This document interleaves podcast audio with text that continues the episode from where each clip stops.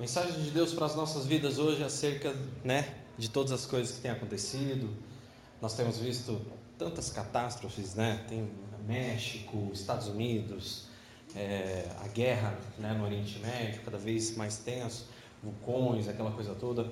E Deus tocou muito no meu coração essa semana para vir trazer uma palavra para vocês, para nós estarmos falando a respeito disso, para que nós pudéssemos estar pensando a respeito disso, para que nós pudéssemos estar meditando e sabendo, puxa Dani, qual o nosso comportamento diante dessas coisas, não é mesmo?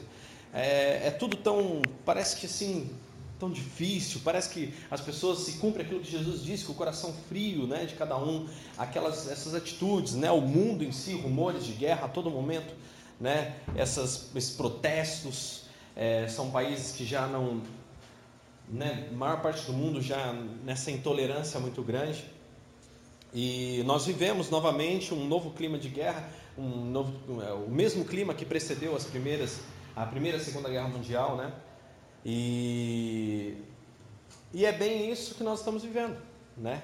E Jesus predisse tudo isso. Jesus predisse sobre tudo isso, tudo que estava acontecendo, o que iria acontecer, né, no caso.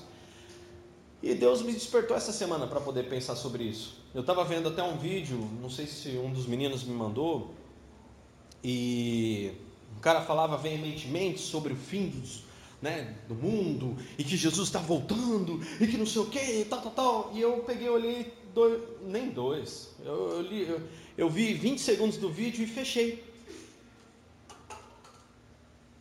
Aí eu vejo aqueles pregadores indo lá e colocando um monte de coisa na internet, tocando pavor no mundo como se isso fosse salvar alguém. Sim, o mundo já sabe da existência do fim. Sim, o mundo já sabe da existência do inferno. Sim, Jesus avisou sobre tudo isso. Isso é real. Mas, quando a gente pega o livro de Marcos, a gente vê um capítulo falando assim: olha, Jesus falando, se você tiver que tirar, ou se você tiver que mudar alguma coisa na sua vida, mude. Porque é muito melhor você tirar um olho do que entrar e entrar com um olho só, entre aspas, né? Jesus fazendo uma figura de linguagem. No reino de Deus, do que ir para o inferno com os dois olhos. Se o teu olho te faz pecar, corta. Se a tua mão te faz pecar, corta. Se o teu pé te faz pecar, corta. O que Jesus queria dizer com isso é: tome uma atitude com relação aos seus pecados, evite-os. Ponto. E aí, naquele capítulo de Marcos, ele fala, resume, encerra e ele parte para outros assuntos, assim como ele vinha falando de outros assuntos antes. Ou seja, um dos assuntos é o inferno, sim, ele existe. O outro assunto, sim, a salvação é real. Sim, Jesus ele veio para salvar, para transbordar, para alegrar, para nos alegrar, para nos, nos transformar. Fala-se muito mais sobre isso. Fala-se fala também, você, vai, você pode observar que no capítulo 24, no capítulo 25, no capítulo 26, se eu não me engano, ainda de Mateus, a gente vai ler um trecho porque é muito extenso. Jesus fala nesse trecho sobre o fim de todas as coisas. Ele detalha coisas que já aconteceram, né? Isso eu até fiz uma live um dia, expliquei detalhe por detalhe, tudo já se cumpriu. E aí? Logo, eu compreendo que se, digamos, de um total de 100% da mensagem pregada por Jesus,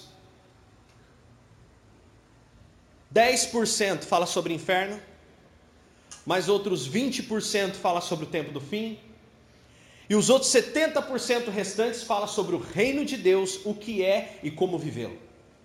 E na prática, Paulo escreveu, se eu não me engano, eu não lembro de cor quantas cartas foram escritas por Paulo, mas se eu não me engano são 13 cartas do Novo Testamento, 12, 13 cartas que foram Paulo mesmo que escreveu.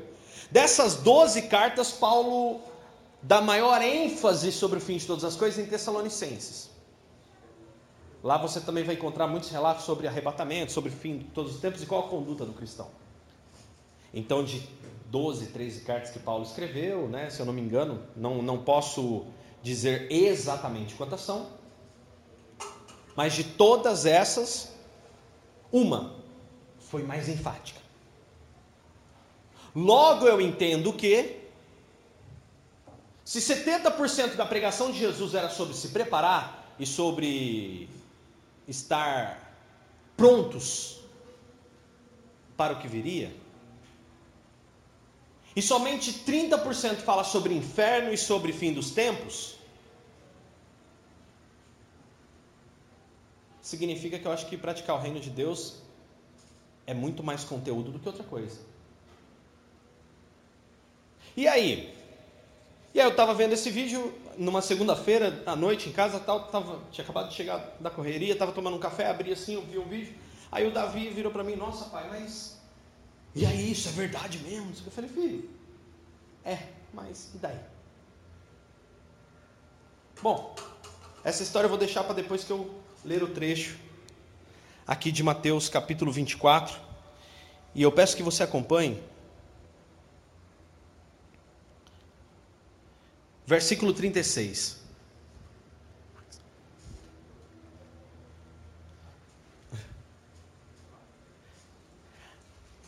Mateus 24, 36. Isso. Olha só que interessante. Só dá uma segurada no meu reverb, por favor. Tá? Ok? Show. Mateus 24, 36. Isso. Feche seus olhos e vamos orar agora em nome de Jesus. É só para tirar meu reverb mesmo. Senhor, nós te damos graças te louvamos por esse momento que vamos passar aqui, Senhor, meditando na Sua palavra. Senhor, nós passamos seis dias da nossa semana fora daqui, tratando de tantas coisas, falando tantas vezes no celular, conversando. Senhor Jesus, passamos trabalhando, passamos estudando, passamos cuidando dos nossos filhos, da nossa família, passamos fazendo várias coisas.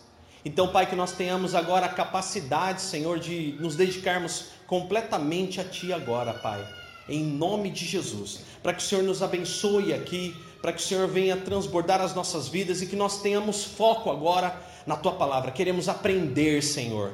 Queremos, Senhor Jesus, estar contigo, queremos a tua presença, queremos o teu amor agora. Deus, que nada venha nos impedir de ter comunhão contigo, que nada venha nos impedir de trabalhar na tua presença, e Deus, em nome de Jesus, pedimos hoje sobre nós a tua unção, a tua graça e o teu Santo Espírito. Pai, em nome de Jesus, eu peço que venha agora transbordando e que essa palavra venha nos renovar, venha nos animar, venha nos transbordar e nós saímos daqui para uma semana de vitórias na tua presença, em nome de Jesus. Amém e amém. Você pode dizer glória a Deus por isso? Mateus capítulo 24 e versículo 36. Mateus 24 e 36 diz o seguinte: Mas ninguém daquele dia nem o, ninguém sabe o dia e a hora em que o fim virá, nem mesmo os anjos dos céus, nem o Filho de Deus. Somente o Pai sabe. A vinda do filho do homem será como foi nos tempos de Noé. Pois antes do dilúvio, o povo comia e bebia, e os homens e as mulheres se casavam. Até o dia em que Noé entrou na arca. Versículo 39. O povo não queria acreditar no que estava para acontecer, até que o dilúvio realmente veio e levou-os a todos. Assim será a vinda do filho do homem. Versículo 40. Dois homens estarão trabalhando juntos no campo. Um será levado, outro deixado. Duas mulheres estarão cuidando do seu trabalho no moinho. Uma será levada e a outra será deixada. Portanto, estejam vigiando, porque vocês não sabem em que dia o seu Senhor virá. Versículo 43: Tal como um homem pode evitar problemas com os ladrões, mantendo vigilância contra eles, assim também vocês podem evitar dificuldades estando sempre preparados. Porque o filho do homem virá numa hora em que vocês menos esperarem. Versículo 45: Você é um servo do Senhor, sábio e fiel? Então eu lhe entregarei a tarefa de cuidar da minha casa e dar de comer aos seus conservos dia a dia. Versículo 46: Feliz o servo que o seu senhor encontrar fazendo fielmente seu trabalho. Versículo 47: Eu vou pôr servos fiéis, assim para cuidar de tudo que possuo. Mas se você for mal e disser consigo mesmo: Meu senhor não vai voltar tão cedo, e começar a maltratar os outros servos, seus companheiros, e a comer e beber com os bêbados, o seu senhor chegará sem avisar e sem ser esperado, e vai castigá-lo duramente, e o mandará para sua condenação, junto com os hipócritas, e ali haverá choro e ranger de dentes. Versículo 1 do capítulo 25: O reino dos céus pode ser ilustrado pela história de dez damas de honra, virgens que tomaram suas lâmpadas e foram ao encontro do noivo. Cinco delas eram insensatas e cinco eram pessoas prudentes. Versículo 3: As insensatas pegaram suas lamparinas, mas não levaram óleo de reserva. As prudentes, no entanto, levaram óleo em suas vasilhas junto com as suas lamparinas. E como o noivo estava demorando, elas se deitaram para descansar e adormeceram. À meia-noite, elas foram acordadas pelo grito: O noivo está chegando, saiam para recebê-lo. Todas as moças acordaram e prepararam suas lamparinas. Então, aquelas cinco insensatas que não tinham azeite de reserva pediram às prudentes: Deem um pouco de óleo para nós, porque nossas lamparinas estão apagando. Mas as outras responderam: Nós temos apenas o suficiente, suficiente para nós. Vão e comprem óleo para vocês. Mas enquanto aquelas insensatas foram, o noivo chegou. E aquelas que estavam prontas entraram com ele para o banquete de casamento e a porta foi trancada. Mais tarde, quando as outras cinco voltaram, ficaram lá fora, chamando: Senhor, Senhor, abra a porta para nós. Versículo 12. Porém, ele respondeu: A verdade é que eu não as conheço. Portanto, vigiem, estejam preparados, porque vocês não sabem nem o dia e nem a hora da minha volta. Você pode dizer glória a Deus por isso? É impressionante como que muitas vezes a gente perde a capacidade de vigiar, né? E é interessante, hoje até vi o, o Rick mandou um vídeo muito bacana lá também, eu achei super legal aquele vídeo que a moça fala, poxa, você é cristão, mas você não respeita o trânsito, né? Coloca no seu carro nas mãos de Deus, mas sai para rua fazendo atrocidades. Você não para na faixa para poder deixar um pedestre passar. Você cola no carro da frente quando a pessoa está andando devagar e você acha que ele é lerdo. E você se diz cristão. Você, em vez de chegar para as pessoas e falar assim, não, eu não vou em tal lugar, ser o seu sim, sim e o não, não, não, você fica inventando história para ser bonzinho, para se desculpar. Isso não é cristianismo. E é uma verdade isso. E por que, que eu estou falando isso? Porque nós devemos ser sinceros e com amor. Se você acredita que deve ir a algum lugar por ser um bom testemunho lá, vá. Mas se você não está afim de ir, não vá. E o seu sim seja sim, o seu não seja não. Isso é estar preparado. E essa semana eu estava sentado na mesa e eu comentando isso com o Davi, falando com ele a respeito de tudo que estava acontecendo. E aí ele olhou e falou assim: Nossa, pai, que medo. Falei: Medo por quê? É, mas se Jesus voltar, ele, eu falei para ele: Voltou, e aí? Aí eu peguei e virei para o Davi, hein? E olha que o Davi nem sempre, essa parte do Novo Testamento, né? Ele é um pouco mais massificado com os adultos, com as crianças é massificado, mas é massificado mais as histórias bíblicas num contexto geral. Aí eu virei para o Davi e eu falei, Davi, digamos que alguém venha pela rua gritando assim, nossa, tem um ladrão vindo aí, ele rouba todas as casas. O ladrão está invadindo tudo, está roubando todo mundo e não tem o que fazer. Olha, o ladrão está vindo. O que você faria, Davi? Porque nessa conversa também, ele fala, a gente estava falando né, sobre aqueles tornados, aquela coisa toda, aqueles furacões que tiveram na encosta americana. Embora tenha destruído-se muita coisa, não houveram tantas mortes. Teve muita perda material, mas não teve tanta morte. Teve muita gente desabrigado, mas ficaram em locais protegidos, mas não teve tantas mortes. E por que isso? Ué, porque daí você vai ver lá, eles tamparam as janelas, foram se abrigar, eles saíram do local antes, houve um alerta, eles já fugiram. Então eles tinham uma série de, de fatores, uma série de sensores para fazer isso. E o Japão também passa por isso direto. Tsunamis, terremotos e por aí vai. E aí você para lá e vai olhar. E, e aí? Em três meses está tudo no lugar novo, limpo e preparado. Por quê? Eles vivem preparados para isso. Preparados. Uau! Coloca a tampa nas portas. Aí eu peguei, voltei a conversa para o Davi dentro desse contexto que a gente estava falando. Eu falei assim: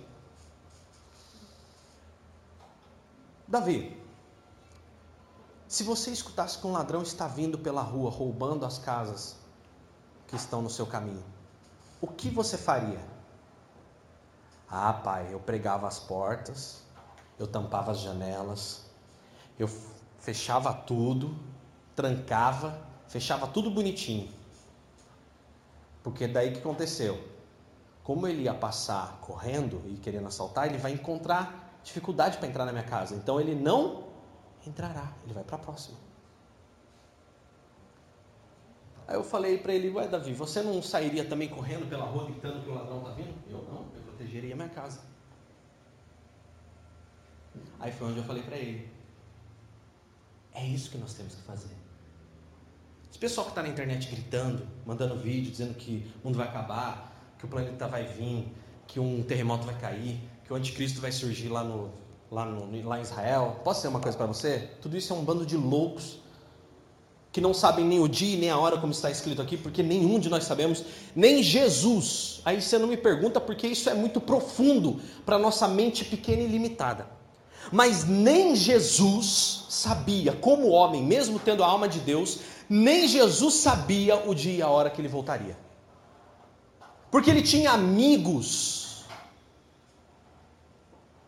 E ele, como homem, iria se compadecer e falar: vou voltar tal dia, sua morte tal dia. Ele ainda anunciou Pedro morto, mas não falou o dia.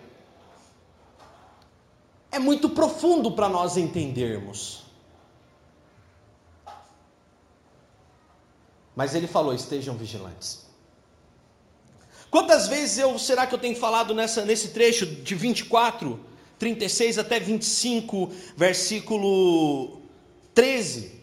Quantas vezes eu repeti a palavra vigiem? Estejam vigilantes, estejam prontos, estejam preparados, estejam atentos. Vejam os sinais. Os sinais são para que nós possamos entender. Por exemplo, se você está num cruzamento e o semáforo indica amarelo, logo você sabe que em seguida virá o vermelho. Para que, que isso te indica? Para que você não cruze aquele cruzamento no vermelho e cause um acidente. Tire a sua ou a vida de outro. Então,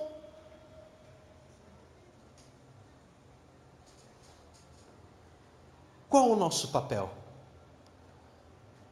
A pergunta para nós hoje é essa: será que estamos preparados e vigilantes?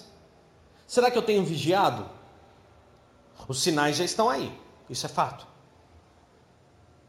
Eu tenho me dedicado mais a assistir vídeos que põem medo, um terrorismo cristão, um terrorismo ao final dos tempos? Ou será que eu tenho me dedicado mais tempo assistindo um vídeo que fale para mim assim: ei, seu cara de pobre, muda essa mazela até que enfim que você tenha que mudar.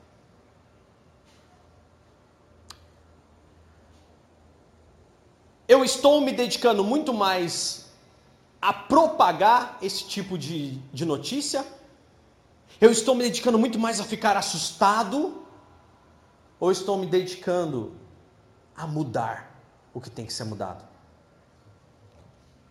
Será que nós temos realmente vivido como Jesus gostaria que nós vivêssemos? Será que nós temos realmente vivido como Jesus nos disse para vivermos? Nos dedicando dia após dia à transformação e à mudança, porque nós não sabemos a hora nem o dia. Uma coisa impressionante que eu via no tempo de assembleia, por exemplo, assim, na Assembleia de Deus, eu fui frequentante da Assembleia de Deus. Na Assembleia de Deus tinha uma crença, que era assim: a pessoa não ceava um mês, não ceava o outro mês, não ceava o terceiro mês. No quarto mês a pessoa era colocada disciplinada. Porque o pastor entendia que se a pessoa não ceava, a pessoa logo estava em pecado.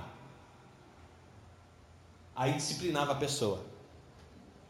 Não sabia sem nenhum motivo, às vezes calhou né, escala de serviço e a pessoa não pôde ir no culto, você perdeu.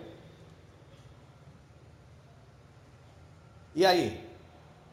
E eu ainda digo mais, a ceia aqui só é mensal pelo apelo de vocês. Porque há um tempo atrás eu fazia a ceia uma vez, sei lá, a cada seis meses. Porque é um culto especial demais. Jesus não fala que tem que ser a cada mês. Ele fala que façam isso em memória de mim. Ou seja, periodicamente. Mas por causa da costume e o, o clamor do povo, a gente acaba fazendo mês a mês. Mas e aí?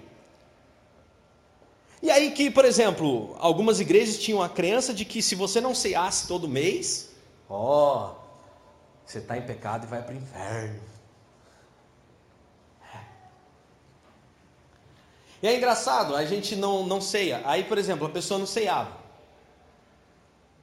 Mas não se dá conta que se você não ceia porque você não acredita que está purificado ou arrependido o suficiente para poder tomar daquela ceia, a pessoa não entende que se Jesus voltar agora, tu vai para o inferno.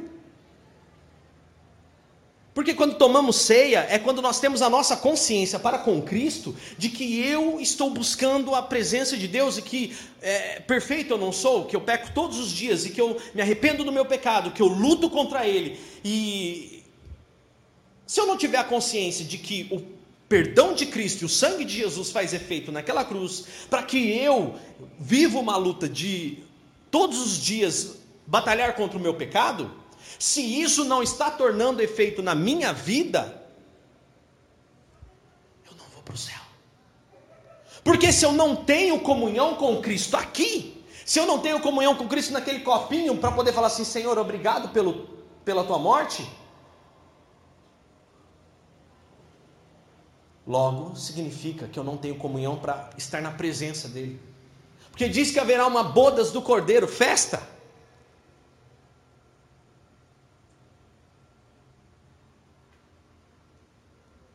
Aí acerta, aí abre aquela tela do Windows. Pam. Você está fazendo isso errado.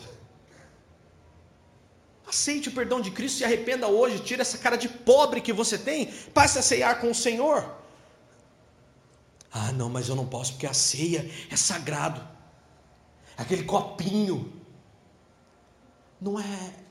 Sagrado é a morte na cruz, sagrado é você se arrepender de pecado, sagrado é você estar consagrando a sua vida e orando todos os dias, nem que seja aqueles cinco minutos.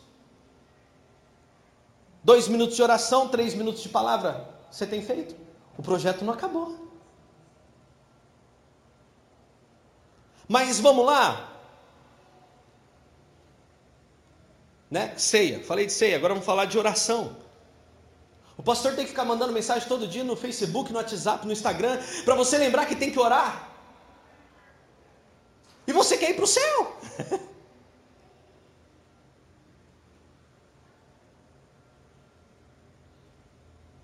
Parece que é engraçado, né? Tem hora.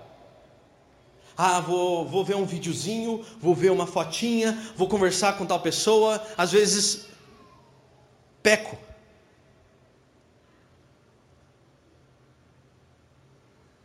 Aí sabe o que tem que acontecer para mudar? Enquanto isso está acontecendo, passa um vulto preto na sua janela. Ai, o diabo está aqui. Aí o capeta tem que aparecer para você ficar com medo do pecado e ir para o inferno. Que droga! Que porcaria de crente somos nós!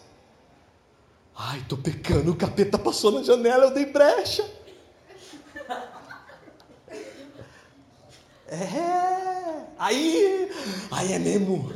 Ai, Jesus, perdão. Se marcar, a gente ainda dá uma de chaves na casa da bruxa do 131, começa a fazer o sinal da cruz. Aí você vira católico, vira cristão, vira evangélico, vira até budista na hora, se preciso for, para poder não sai nem da cama, irmão. Ai, que medo. Nossa, gente. Até quando a gente vai precisar ficar tra... Paulo fala assim para uma igreja: Olha, eu não posso tratar vocês com. Eu tenho que ficar dando leitinho para vocês, porque vocês ainda são muito meninos na fé. Será que nós ainda somos meninos a esse ponto? De achar que a nossa salvação está presa a um copo de ceia. Aquela ceia, posso falar uma coisa para você? Quando você toma, você está dizendo assim: puxa, olha, estou lembrando o grande sacrifício de Cristo naquela cruz, que se não fosse Ele eu ia literalmente para o inferno. Então estou aqui ceando para dizer muito obrigado, Jesus. A ceia é uma atitude de gratidão. Quando a ceia acontece, já estava tudo preparado, já estava tudo consumado, era o último passo. Jesus chega e fala assim: Eu estava ansioso por comer essa ceia, porque é a última vez que eu como antes do meu sofrimento, o sofrimento, o derramamento de sangue da nova aliança. Tudo, toda vez que vocês lembrarem, façam isso em memória desse momento, porque é um momento muito importante. É a última vez que eu vou comer com vocês. A chave vira. Olha que coisa impressionante. É... Eu fico com medo do vulto preto na janela. Eu vou contratar pessoas para passar nos bairros com passando vulto preto na janela, tá, irmãos? Ou se você quiser também, eu posso falar, dar uma ordem para um espírito, falar, falar para ele, olha, vai lá, por favor, demônio, eu te ordeno em nome de Jesus, aí ele vai, tá? Vai lá na casa do fulano, dá uma passada na janela, dá umas três rondadas e depois você sai em nome de Jesus, tá bom? Porque ele obedece. Mas acho que não é preciso, né? Para eu aprender a ser crente, eu tenho que ficar vendo vulto preto na rua, cruzando minha janela para poder ter uma postura de oração. Eu tenho que viver lascado para poder ser cristão. Eu, será que eu não posso ser abençoado, não? Porque quando eu sou abençoado, eu vou para o inferno? O que, que acontece com a gente? Olha só que impressionante. Ele fala aqui de dez damas de honra, cinco sensatas e cinco insensatas. Aquelas cinco sensatas é aquela pessoa que se preparou. Andar vigilante é aquela pessoa que leva o que tem que levar consigo, aprende o que tem que ser aprendido no reino de Deus e leva uma reserva. Se prepara para os dias ruins. Como que eu sou uma virgem insensata e é insensata, pastor Daniel? É assim. A virgem insensata é aquela que acredita que só por aceitar a Jesus já é o suficiente, já se tornou noiva de Cristo, recebe uma porçãozinha ali no culto e acabou acha que é cristão. Esse é o insensato. Quem que é o sensato? Quem que é a igreja sensata? A igreja sensata é aquela igreja a qual aceita Jesus e prossegue em conhecer o Senhor e se prepara para dias ruins. Se prepara para o seu próprio pecado. A virgem insensata é aquela que acha que só aceitar Jesus, ah, estou no céu. Não é. Jesus disse: aquele que perseverar até o fim será salvo. E aí, então uma virgem insensata é aquela que acha só que por vir à igreja está salva. Mas não luta contra o pecado, mas não luta contra os seus pensamentos, não luta contra a sua inveja, maldade, dolo. E o sensato? Sensato é aquela pessoa que vem, se arrepende, e sabe que no dia de amanhã o pecado vai voltar. É aquela pessoa que sabe que quando aceita o chamado de Cristo, Cristo pode não voltar nessa noite. Ele pode voltar amanhã, como ele pode voltar daqui a 100 anos. É aquela pessoa que sabe que pode acontecer de hoje entregar a sua vida para Cristo, morrer, dormir, como Paulo fala, né? quanto ela pode viver por um bom tempo. Mas independente das circunstâncias, essa pessoa aprende que é pecador. Essa pessoa aprende que deve lidar contra os maus pensamentos. Essa pessoa aprende que tem que contar dia após dia com a presença de Jesus em si. E por isso ela se preocupa de orar dois minutos por dia e tirar aquela cara de pobre miserável da qual nós tínhamos antes, quando não conhecíamos a Cristo. A virgem sensata é aquela que fala assim: Poxa, eu preciso manter óleo aqui nessa, nesse azeite, então eu vou buscar reservas. Eu vou ler a palavra, eu vou orar. Não uma oração para pedir coisas desse mundo, mas sim uma oração de arrependimento, uma oração pedindo para Deus, irmão, o que eu mais peço nas minhas orações a Deus é que eu possa ser transformado todos os dias. Senhor, derrama sobre mim as tuas bênçãos. Eu peço todo dia a Deus. Pastor, mas você falou que não, não era. Não, não é esse tipo de bênção. Para mim, bênção, irmão, não é um carro. Para mim, bênção não é uma casa. Para mim, bênção não é um sapato. Para mim, bênção não é uma camisa.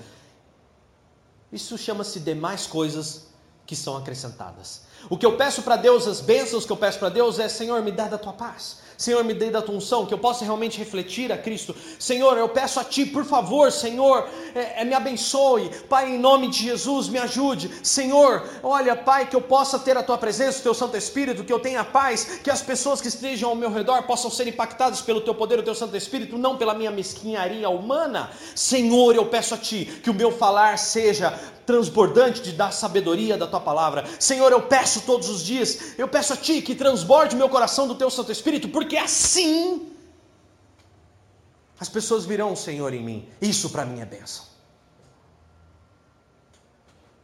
Essa semana eu estava conversando com né, algumas pessoas e as pessoas perguntando a respeito né, do que acontece comigo. Dani, é impressionante. Ô Daniel, o que acontece com você? Você vai, você ganha as coisas na rua, acha as coisas, ganha, vai para comprar, ganha, e não sei o quê. E acontece coisas impressionantes com você. Como você consegue isso? Simples. Já faz um tempo, que não é tão fácil, mas já faz um tempo, que na minha cabeça está assim: pertence a Deus. Se for para ser meu, ele vai pegar e vai fazer assim.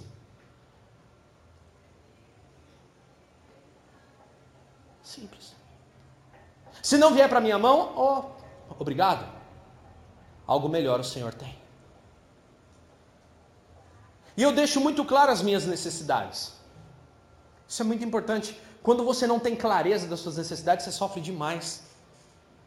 Você sofre tanto porque você quer qualquer coisa. Quando você não sabe o que quer, qualquer coisa serve. Isso é um grande problema. E aí eu passo a viver isso. Eu oro pelas minhas necessidades. E eu sei exatamente o que irá supri-las. E eu espero. Quando eu, é o momento de ir ao encontro daquilo, eu vou e faço. E descanso. E é assim que ele nos atende. Puxa, Dani, assim? É simples assim. Eu não me preocupo com a questão, ah, não tem dinheiro. Eu não me preocupo com isso. Eu me preocupo em, peraí, vamos alinhar, vamos ver se dá. Vamos ter sabedoria, vamos planejar o que nós precisamos. Ah, é isso aqui, a necessidade é essa. Ah, ok. Vamos caminhar. Se a ferramenta dinheiro for precisa, ela entrar. Ela virá. Ela entrará. Mas se a ferramenta dinheiro não for preciso, entrará outros meios. Mas uma coisa eu tenho certeza, porque isso é promessa. As portas do, inferno não prevalecerão contra a igreja. Ou seja, cada coisa tem o seu tempo. A minha ansiedade não me destrói, e assim eu ando preparado. Abre a sua Bíblia lá em 1 Pedro,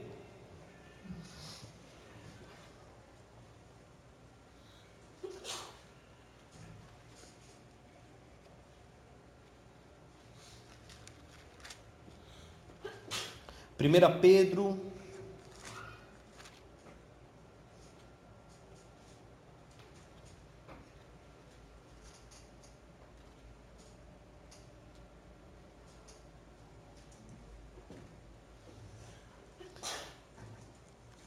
Só achar o capítulo certinho para vocês aqui.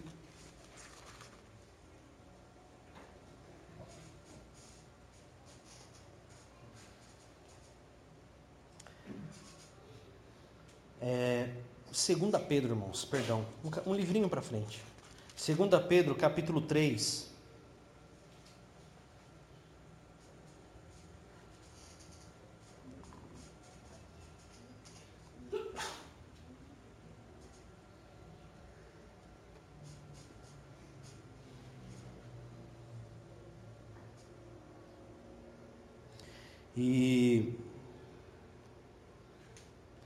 Versículo 2 Pedro, tem 1 João.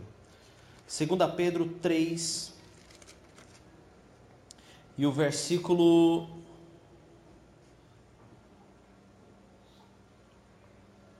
primeiro.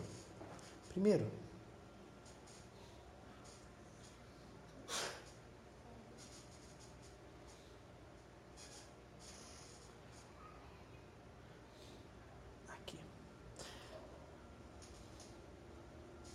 Segunda Pedro 3, versículo 8, para ficar mais entendido. Mas não se esqueçam disto, queridos amigos. Para o Senhor, um dia é como mil anos e mil anos são como um dia. Ele não está sendo vagaroso com a sua volta prometida, embora por vezes pareça assim. Mas ele está esperando com paciência, porque não quer que ninguém pereça. E ele está dando mais tempo para os pecadores se arrependerem. O dia do Senhor virá com certeza, tão inesperadamente como um ladrão. Então os céus desaparecerão como um, com um terrível estrondo, e os corpos celestes serão consumidos pelo fogo. E a terra e tudo quanto está nela serão queimados. Versículo 11: E assim, já que tudo ao nosso redor se derreterá, que vidas santas e piedosas nós devemos ter, viver. Versículo 12: Vocês devem guardar, aguardar ansiosamente aquele dia e apressá-lo, o dia em que os céus serão destruídos pelo fogo e os elementos se derreterão e desaparecerão em chamas. Nós, porém, estamos aguardando ansiosamente a promessa de vida divina, de novos céus e nova terra, depois disso tudo, onde habita a justiça. Você pode dizer glória a Deus por isso? Pedro ele usa uma expressão muito importante. Parece que Deus está demorando. Parece que Jesus está demorando. Já faz dois mil anos, né? Algumas pessoas começaram, ó, pensa, Jesus olha para Pedro, Pedro olha aquela cena vendo Jesus subir aos céus e diz que vai voltar. Passam-se quase 40 anos e Jesus não aparece, e a igreja começa a falar assim: não, isso tudo foi mentira, eu acho que ele não vai voltar, não. Não, não. Mas Pedro faz uma visão muito mais profunda. Pedro fala assim: vocês não sabem que para Deus um dia é como mil anos, mil anos é como se fosse um dia? Preste bem atenção, Pedro não está dizendo que um dia, não é, não é que ele, ele, não, ele não está sendo estritamente lógico que um dia é mil anos, mil anos é um dia. Preste bem atenção, é como que. O que Pedro diz? Pedro diz que na onde está Deus não existe tempo, é tudo já, é agora. Que o tempo só existe na terra, que embora pareça tardio, é só para nós. E aí? Foram aproximadamente dois, três mil anos ao qual o tempo se passou para que a terra se tornasse o que se tornou e Deus olhasse e falasse assim: Vou destruir a terra com dilúvio. Foi aproximadamente de dois a três mil anos. E o dilúvio veio.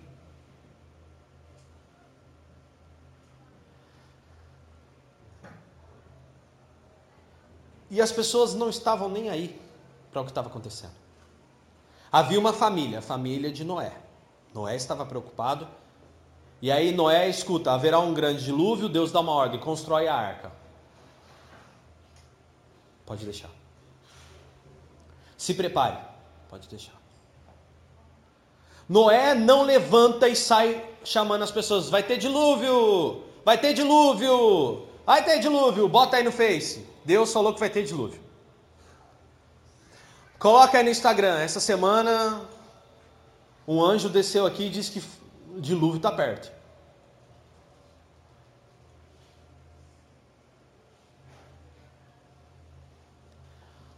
Não. Noé levantou e foi construir a arca. Virá um dilúvio, não sei quando. Vão trabalhar. Ponto. Eu recebi o alerta. Vamos construir a arca. O ladrão virá. Vamos preparar a casa. Ele vai, se o ladrão vir aqui, ele não rouba, porque a gente vai trancar tudo. Jesus está voltando. Eu vou com ele. Eu vou me preparar. Eu vou deixar minhas mazelas, eu vou parar de ficar só mudando quando o vulto preto aparece na parede. Eu vou me preparar. Eu vou mudar o que tem que ser mudado. Eu vou lutar por isso. E não porque os sinais estão próximos, porque de repente o espaço de um sinal a outro pode ser 500 anos. Se esses sinais forem somente os sinais antecedentes a 500 anos do que Jesus vai voltar, a gente não vai estar nem aqui vivo para viver isso. Mas ele pode voltar amanhã.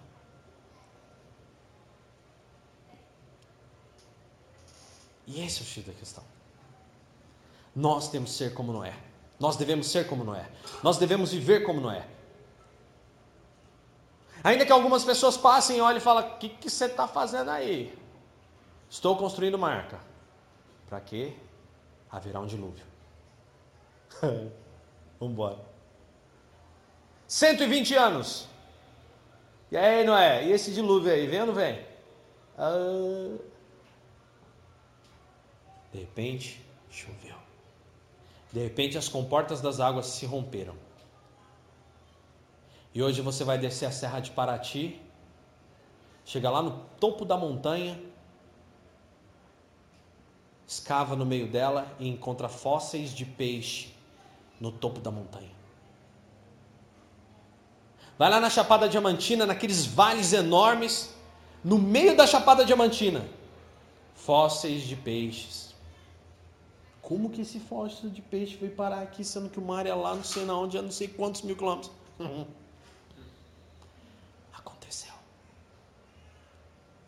Existem aproximadamente oito crenças diferentes nórdicos e tupi, não sei o que, mas todas as crenças ao redor do mundo falam uma coisa só: houve uma grande enchente no mundo e um homem com sua família se salvaram.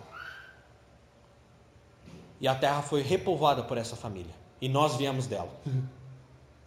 Umas oito crenças diferentes, culturas diferentes que afirmam isso. Esse é o X da questão. Próxima vez que você assistir um vídeo no YouTube, faça um favor a você mesmo. É melhor você ir assistir o Desconfinados do que ficar assistindo aqueles vídeos, estou dizendo um monte de besteira da, para a qual, na verdade, se você quiser assistir, assista.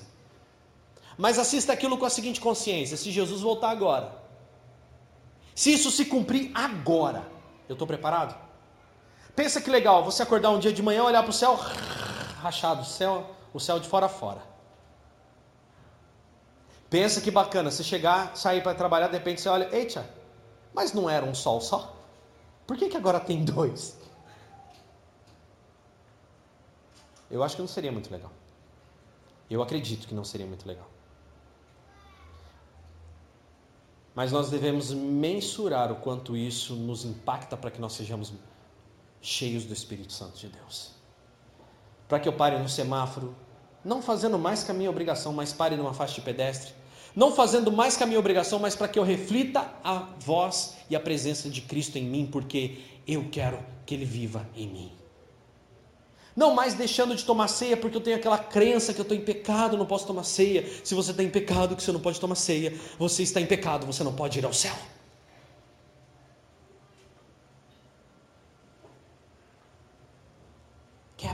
Acaba com tudo isso. Não espera o vulto preto aparecer na janela para você lembrar dos cinco minutos de oração. Não fique esperando o pastor falar, ai, estamos em cinco minutos, nosso projeto. Não espere. Não espere. Coloque um alarme nesse celular. Porque o que é importante você não esquece. E se você não lembra de orar, é porque não é importante para você. É porque Jesus não é importante para você. É essa a sua postura. Muito mais importante do que você ler e ter conhecimento transbordando pela topa da cabeça é aplicar. Porque se você não pratica, significa que para você não é importante. Então, por isso, hoje, em nome de Jesus, você tem todo o potencial do mundo para que isso aconteça na sua vida. Você já tem evidências disso na sua vida.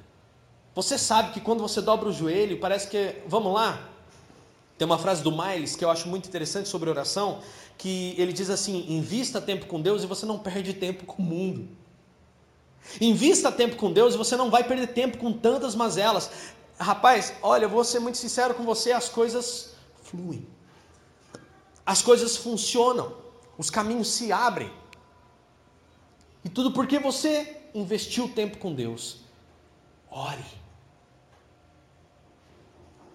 Ai, perdi tanto tempo hoje fazendo tal coisa. Você orou? Ai, minha vida de oração está uma negação. Você acha isso bonito? Tá esperando um vulto preto, né? Não faça isso. Tem a história de um garoto que estava dormindo de madrugada, teve uma invasão de gato na casa dele. Quase que ele se mata às 4 horas da manhã. Se borra todo. Né, Henrique? Sai correndo atrás dos gatos 3 horas da manhã pela Nova Guará, parecendo um louco. Expulsou os gatos em nome de Jesus, pensando que era o capeta, irmãos. É terrível, né? Quando a gente era desviado, né? Meu Deus. Se eu contar minhas histórias de desviado para vocês aqui, a gente vai a noite inteira, irmãos. Mas graças ao Senhor Jesus, Ele me transformou. Aleluia. Você crê nisso? Diga glória a Deus. Vamos ficar em pé. Vamos agradecer ao Senhor. Aleluia.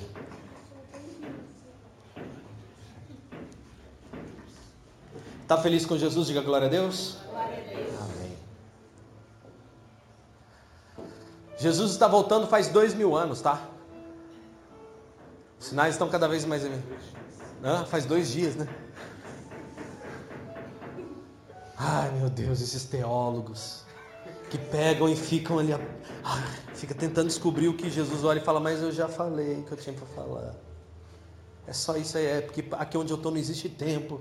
Porque está escrito em Isaías que o tempo existe na terra, não existe em outro lugar. É. Desde 1998 que a terra está acabando, viu irmãos? Ó, vai acabar esse ano. Vai acabar em não sei o quê. Vai acabar no bug do milênio. Eu já fui em todos os finais de fim de mundo, viu, irmãos? Ó, o Bruno nasceu no fim do mundo, realmente. Então começou a acabar no dia que o Bruno nasceu. Viu? Se cumpriu. Amém. Vamos orar agradecendo ao Senhor. Pai, obrigado pela palavra. E, Senhor, não queremos andar como os pagãos que ficam preocupados com os fogos de artifício, que ficam preocupados com as notícias que uma informação de Facebook e um emocionalista falando como um retardado nos tira do centro. Não, Pai. Nós estamos centrados em Ti e na Tua palavra. Pai, em nome de Jesus, eu peço a Ti hoje que nós sejamos literalmente sensatos. Que nós possamos superabundar a Tua graça nas nossas vidas. Que nós possamos realmente transbordar as nossas vidas do Teu Santo Espírito. Que nós priorizemos, ó Pai que nós venhamos realmente a buscar a tua palavra para que nós possamos servir melhor, para que nós possamos ser mais humildes, para que a gente tire essa postura de, de pagãos, de, de pessoas sem crença, Pai. Senhor Jesus, que nós passemos a realmente sermos cristãos verdadeiros. Deus, em nome de Jesus, nós já temos vivido experiências fantásticas da tua palavra, temos vivido experiências fantásticas, ó Pai, do teu reino. Senhor Jesus, sabemos que a tua palavra é a verdade, sabemos que estar aqui reunidos, ó Pai, como igreja, isso nos fortalece, porque quando estamos longe ficamos vazios, ó Pai. Senhor Jesus, sabemos que quando estamos aqui, compartilhamos uns com os outros a nossa vitória, é, e Pai, isso nos transborda. Então, por isso, Pai, hoje em nome de Jesus eu peço que o Senhor venha nos perdoando os nossos pecados que nós possamos lembrar de todos os resultados positivos que obtivemos quando oramos, quando lemos a tua palavra, a paz interior que preenche o nosso ser, que é a presença da tua, do teu Santo Espírito, da tua bondade, da tua graça em nós. Senhor Jesus, que esses dias sejam mais maravilhosos do que qualquer outra coisa na nossa vida. A sua palavra diz uma coisa e ela é verdadeira. Traga à nossa memória, Pai, aquilo que nos traz esperança. E que nós tenhamos esperança todos os dias em nome de Jesus, com base em todos os resultados que colhemos até aqui, de poder, de graça, de honra, porque tudo, Pai, é para a tua glória. E Senhor, se o Senhor voltar hoje, eu peço a Ti que estejamos preparados, que estejamos como Noé, com uma arca pronta, que sejamos como aquelas pessoas sensatas que protegeram a casa, que construíram sobre uma rocha, e que estão prontos, ó Pai, para entregar os resultados a Ti. Deus, em nome de Jesus, que quando o Senhor voltar, nós tenhamos mãos limpas para dizer: Senhor, fizemos, aqui está todo o trabalho fruto das nossas mãos.